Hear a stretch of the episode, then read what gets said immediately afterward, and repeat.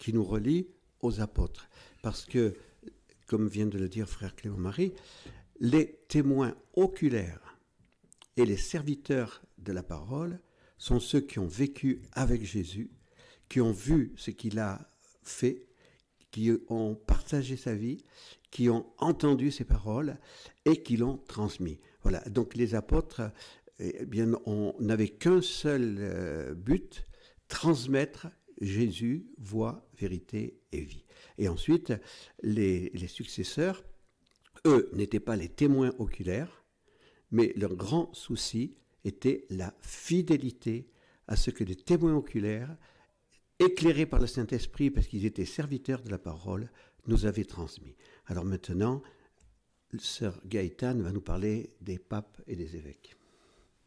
Vous pouvez prendre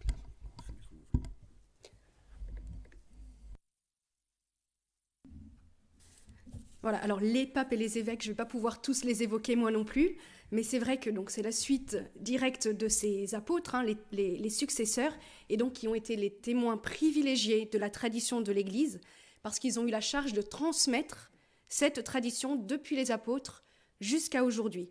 Ils sont les pasteurs choisis par Jésus, par le Christ, pour conduire l'Église à travers vent et marée, et la tâche est rude. Et la plupart l'ont bien compris.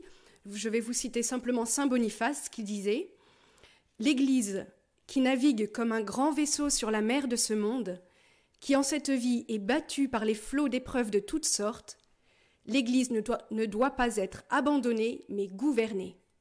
Restons fermes dans le combat au jour du Seigneur, car des jours d'angoisse et d'oppression sont venus pour nous. Ne soyons pas des chiens muets, ne soyons pas des guetteurs silencieux, ne soyons pas des mercenaires qui fuient devant le loup, mais soyons des pasteurs attentifs, veillant sur le troupeau du Christ. Voilà la tâche proposée aux pasteurs. Alors en 2000 ans d'existence, l'Église nous a donné 97 papes béatifiés ou canonisés. Et j'avoue que j'ai capitulé devant le recensement des saints évêques tant ils sont nombreux. Alors comment faire un choix parmi eux?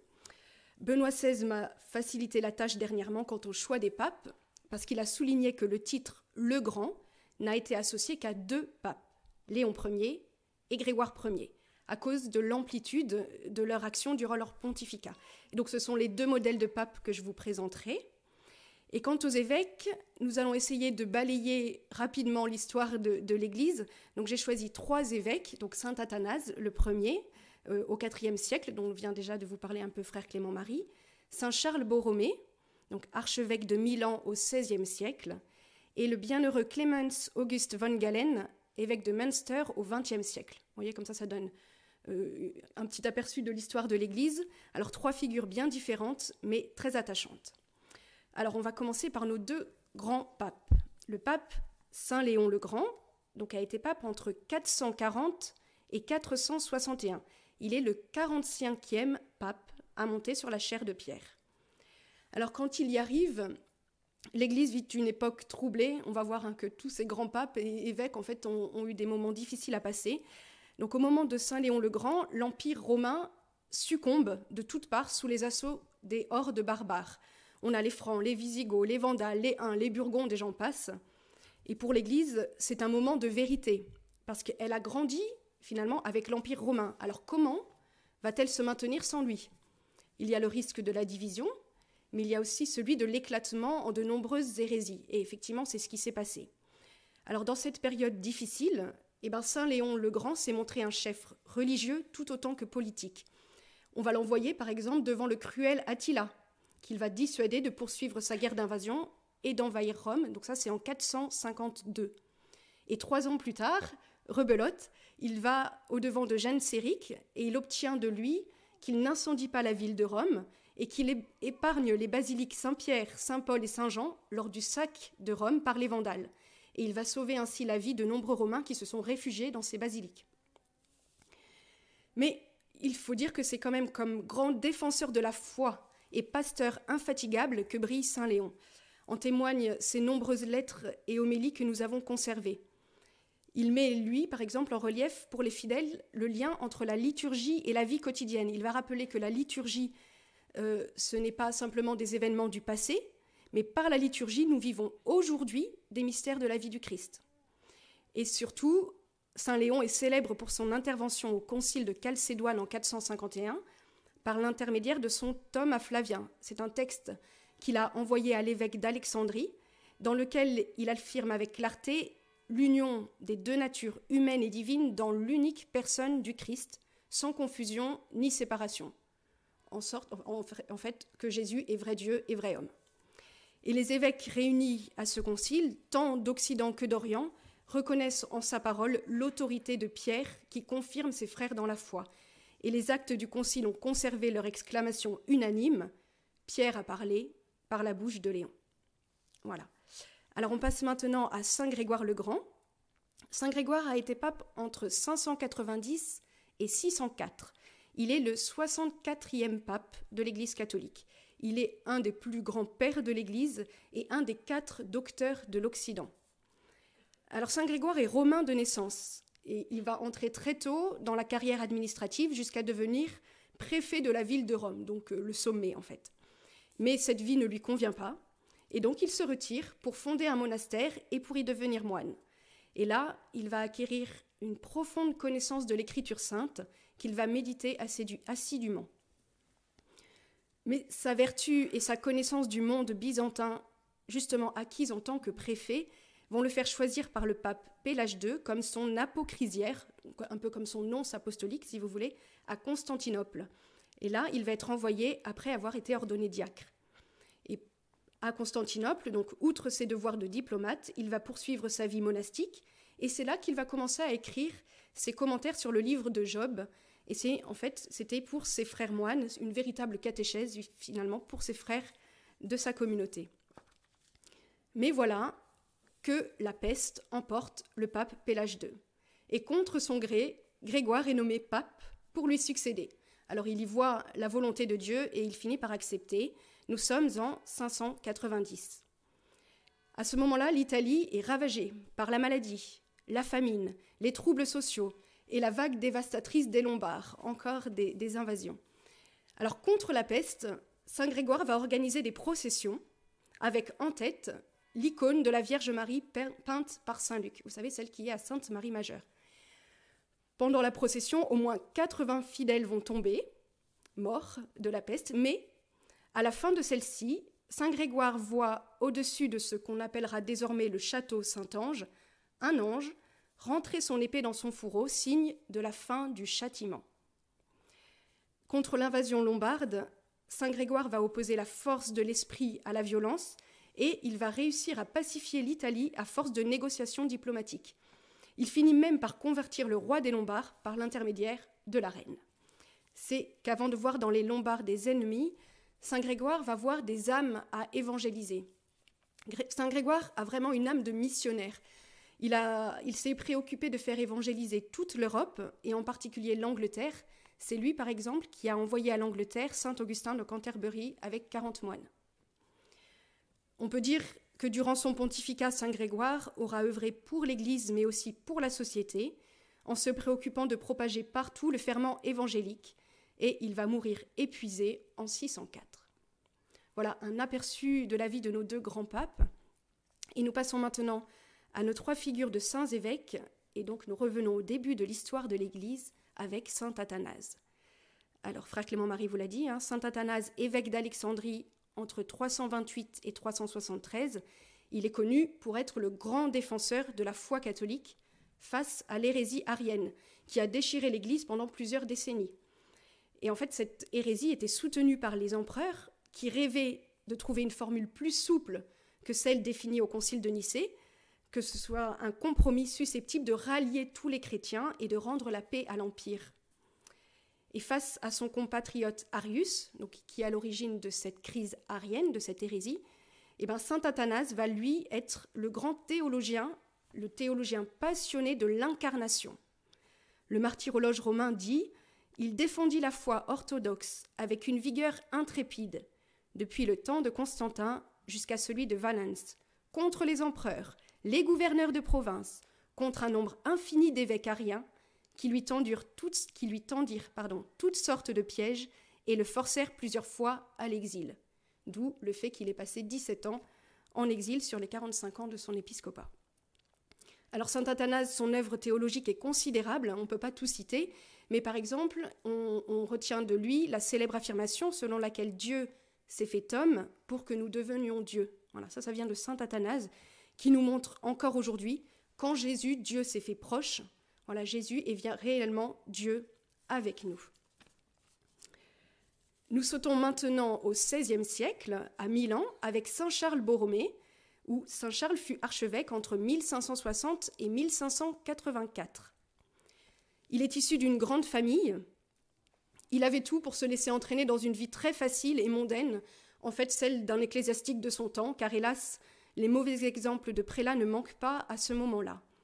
Donc on est au moment du concile de Trente, voilà. Donc l'Église est en pleine crise aussi, juste avant. Mais Saint Charles veut correspondre à l'appel reçu de Dieu, et il sera l'homme de la réforme, en commençant d'abord par appliquer cette réforme à sa propre vie.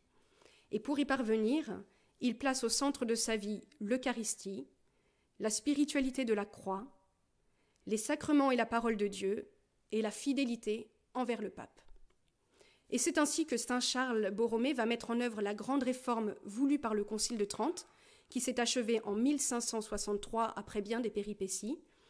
Et ce concile prévoyait notamment de créer des séminaires pour la formation des prêtres, de réviser le missel romain, le bréviaire, le texte latin de la Bible, de publier un catéchisme et demander aux pasteurs d'avoir un grand soin des âmes confiées à leur charge en étant réellement présents et agissant dans leur diocèse, ce qui n'était pas le cas. Saint Charles Borromée s'attelle à la tâche et il est un modèle pour tous. Il va prendre soin des pauvres en vivant lui-même pauvrement. Il va soigner les pestiférés quand la peste ravage Milan en 1576. Il veille lui-même à la justice en ayant soin de nommer des juges. Il va veiller à la formation de ses prêtres, à la catéchèse dans son, dans son diocèse. Il dit Nous sommes les sentinelles que Dieu a placées à la garde de son peuple. Malheur à nous si nous nous livrons au sommeil. Le 3 novembre 1584, Saint Charles Borromée, âgé de 46 ans, meurt après avoir dit Ecce venio, voici, je viens. Et dernier représentant de nos évêques, voici maintenant le bienheureux Clemens August von Galen, surnommé le lion de Münster. Alors, ce bienheureux est né en 1878 et il est nommé évêque de Münster, donc un diocèse à l'ouest de l'Allemagne, en 1933, alors qu'Hitler est chancelier. Il va choisir comme devise épiscopale Nec laudibus, nec timore, donc ni la louange, ni la crainte. Et il explique ainsi sa devise à ses diocésains. Ni la louange, ni la crainte des hommes ne m'empêcheront de transmettre la vérité révélée de distinguer entre la justice et l'injustice, les bonnes actions et les mauvaises, ni de donner avis et avertissement chaque fois que cela sera nécessaire. C'est dit, et c'est ce qu'il a fait. Il va percevoir très tôt la perversion de l'idéologie nazie, et il va choisir de la dénoncer haut et fort, dans ses écrits, dans ses, ses sermons et dans toute sa vie. Par exemple, en 1934, il va condamner l'ouvrage d'Alfred Rosenberg qui exalte le sang allemand comme source d'une humanité supérieure. Il rappelle que seul le sang de notre Seigneur a le pouvoir de nous sauver. En 1936, alors que le Gauleiter, je ne sais pas comment on dit, mais c'est le préfet, veut supprimer toutes les croix et les insignes religieux dans les écoles et les édifices publics, il mène une véritable croisade de prédication de prières, de pétitions, et il va obliger le préfet à faire, marche arrière. En 1937, le pape Pie XI le convoque à Rome avec quatre autres évêques allemands, et à la suite de cette consultation, le pape va publier l'encyclique Mitbrennender Sorge, je ne parle pas allemand du tout, Sorge, voilà, merci. Et c'est cette encyclique qui condamne la divinisation du peuple et de la race. Cette encyclique euh, le bienheureux Clemens August van Galen va aussitôt la publier dans son journal diocésain. Il va ordonner à tous les curés de son diocèse de la lire en chair et il en fait distribuer 120 000 exemplaires à la messe le dimanche suivant. Et là, la Gestapo est prise de vitesse, elle ne peut rien faire. Dans l'été 1941, euh, Van Galen réagit encore par trois homélies célèbres pour protester contre l'expulsion des religieux et l'euthanasie programmée des malades mentaux. En représailles, 40 prêtres de son diocèse vont être arrêtés et 10 vont mourir en camp de concentration. Alors l'activité pastorale de monseigneur Van Galen ne s'arrête pas là. À la fin de la guerre, il continue son témoignage de pasteur et à la soif de vengeance excitée par la propagande officielle, il va, lui, encore opposer la révélation chrétienne. Il dit, je le cite, J'ai le devoir sacré de proclamer le commandement du Christ, de renoncer à la haine et à la vengeance.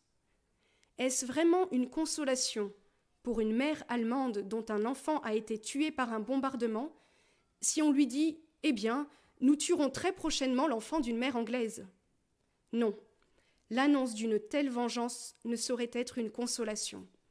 Une telle attitude ne serait ni chrétienne ni allemande. Le pape Pie XII va rendre hommage à son courage en le nommant cardinal en 1946.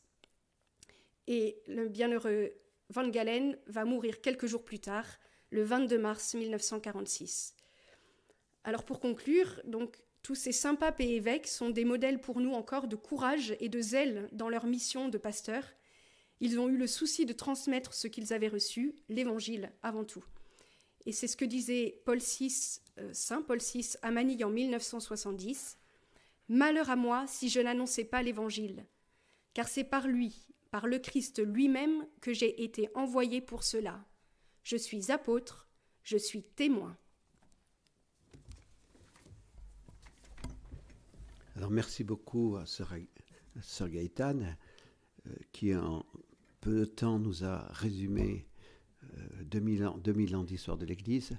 Hein, c'est beaucoup. Et maintenant, euh, Benoît et Marie-Cécile vont nous parler de, des saints de France. Alors, on fait appel à un Suisse pour nous parler des saints de France. Comme ça, il a une, une vision voilà, et, en même temps, il est français et suisse. Hein. Voilà.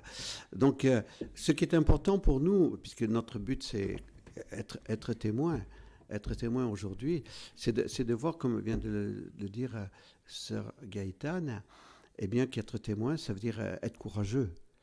Ça veut dire ne, pas, ne pas céder à la compromission, ne pas céder à la menace, mais, mais continuer à, transmettre, déjà vu tout à l'heure, continuer à transmettre ce qui est l'enseignement des apôtres et, le transmettre malgré les oppositions. Voilà. Donc je pense que c'était très important d'avoir ces figures que euh, Sœur Gaëtan a choisies. Et maintenant, je laisse la parole à Benoît et Marie-Cécile. Bien.